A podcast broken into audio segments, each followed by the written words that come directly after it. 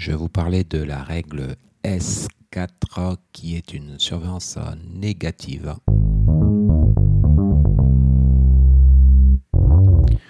Donc en fait, là, on est dans le cadre d'une maman qui euh, ou d'un nouveau-né qui sont transférés d'un établissement euh, B prestataire vers un établissement A.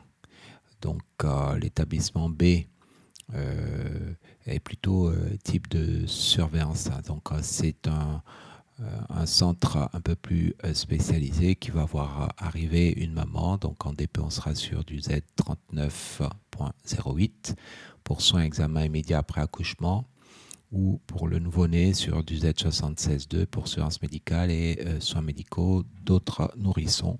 C'est donc euh, la règle S4 euh, qui un peu du même ordre que la règle S1 puisque en S1, vous le saviez, nous étions sur la surveillance dite négative. Voilà.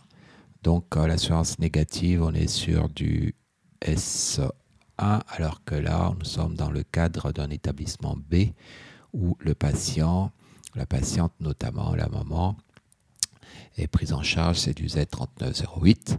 Sinon, pour le bébé, c'est du Z76.2. Voilà, je vous remercie.